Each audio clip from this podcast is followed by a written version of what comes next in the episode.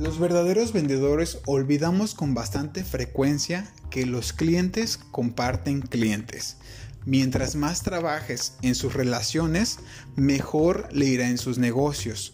Los contactos y las relaciones que con ellos cultives son la mata del marketing más económico y efectivo de todos. La recomendación o un sistema de referidos.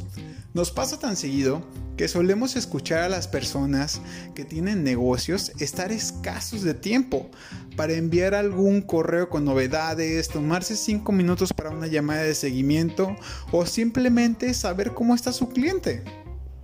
Por otro lado, nos quedamos sentados esperando a que el teléfono suene mágicamente y que un cliente potencial nos solicite una cotización porque vio nuestra publicidad pagada o porque por alguna razón, razón dio con nosotros navegando en la red.